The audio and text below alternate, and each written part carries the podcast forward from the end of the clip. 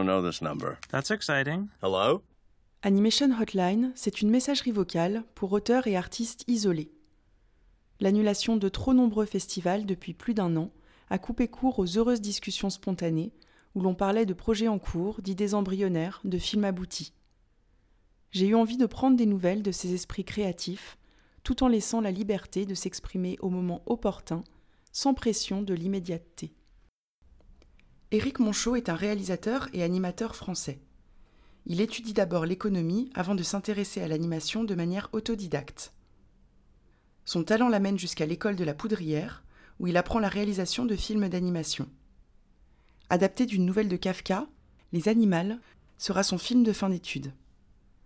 En 2014, il réalise le très touchant court-métrage jeune public La petite casserole d'Anatole, adapté de l'œuvre d'Isabelle Carrier et produit par JPL Film. Cette année, son film Un caillou dans la chaussure, produit par XBO Film, est sélectionné au Festival d'Annecy. Ses projets mettent en scène des personnages pleins d'aspérité et sincèrement humains. En parallèle de ses films, il contribue à plusieurs productions telles que Navosand le musicien, Negative Space ou encore L'horizon de Béné, co-réalisé par Jumi Yoon.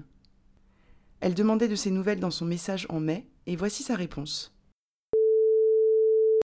Bonjour Clémence et bonjour Yumi, c'est Eric, mon show. Eh ben, je suis ravi de donner de mes nouvelles à Yumi parce que c'est quelqu'un que j'aime beaucoup, qui est très drôle, plein d'énergie et, très bonne cuisinière. Voilà, avec qui j'avais travaillé sur son film, j'avais animé euh, sur le film qu'elle avait fait avec Eloïc il y a quelques temps. Et elle me demande de mes nouvelles, alors c'est étonnant parce que là justement je suis à Valence, euh, dans, sa ville. Quoi.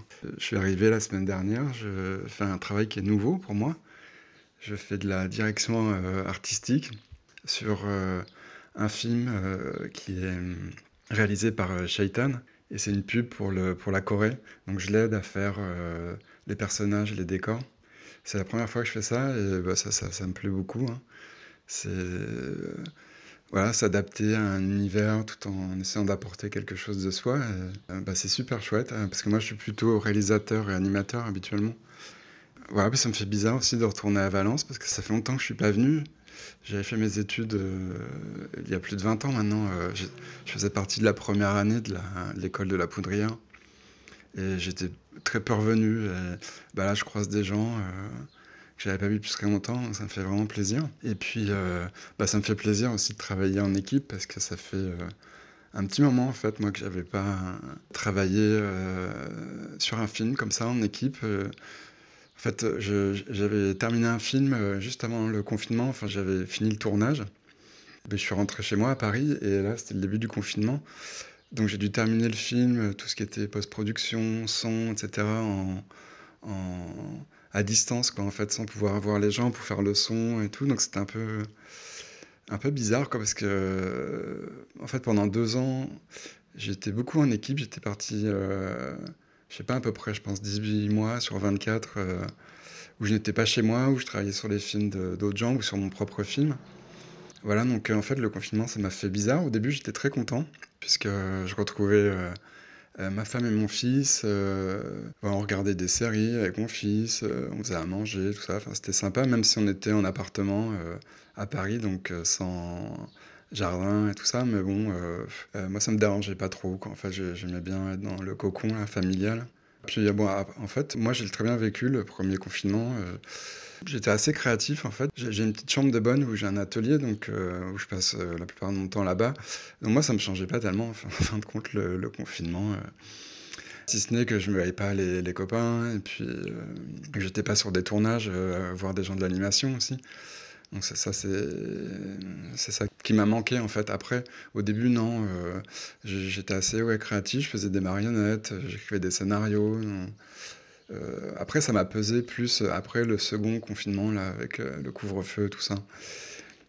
ouais, c'était un truc un peu bâtard. Là. Je commençais un peu à en avoir ras-le-bol parce qu'en fait, moi, je suis quelqu'un de solitaire, mais qui aime bien être entouré. Donc, l'ambiance des tournages, tout ça, ça me plaît. Après, j'ai repris le travail progressivement qu'en fait j'ai fait une intervention euh, dans une école de marionnettes à Charleville-Mézières. Après, euh, bah, je continue de travailler sur des scénarios que j'avais développés pendant le confinement et j'ai eu une aide à l'écriture. Donc, j'ai un projet là qui s'appelle J'ai trouvé une boîte en papier découpé et qui, Je dois terminer l'écriture là pendant que je suis ici à Valence aussi, parce que je dois rendre un deuxième scénario en septembre. Voilà, donc sinon, je pense à une personne là, j'aimerais bien avoir de ses nouvelles, c'est Marc Ménager. En fait, j'ai fait un film en, volume, en marionnette à Toulouse l'année dernière, enfin il y a deux ans, je sais plus. Et Marc faisait les décors. Et moi, c'est quelqu'un que j'aime beaucoup. Euh. On a quelques nouvelles parce qu'on s'envoie, on se parle pas, mais on s'envoie des petits messages avec euh, des suggestions de musique parce qu'on aime bien la musique aussi tous les deux. Voilà, donc euh, j'ai un petit peu de nouvelles par des gens qui le connaissent, mais j'aimerais bien que lui, il nous dise ce qu'il fait, quoi.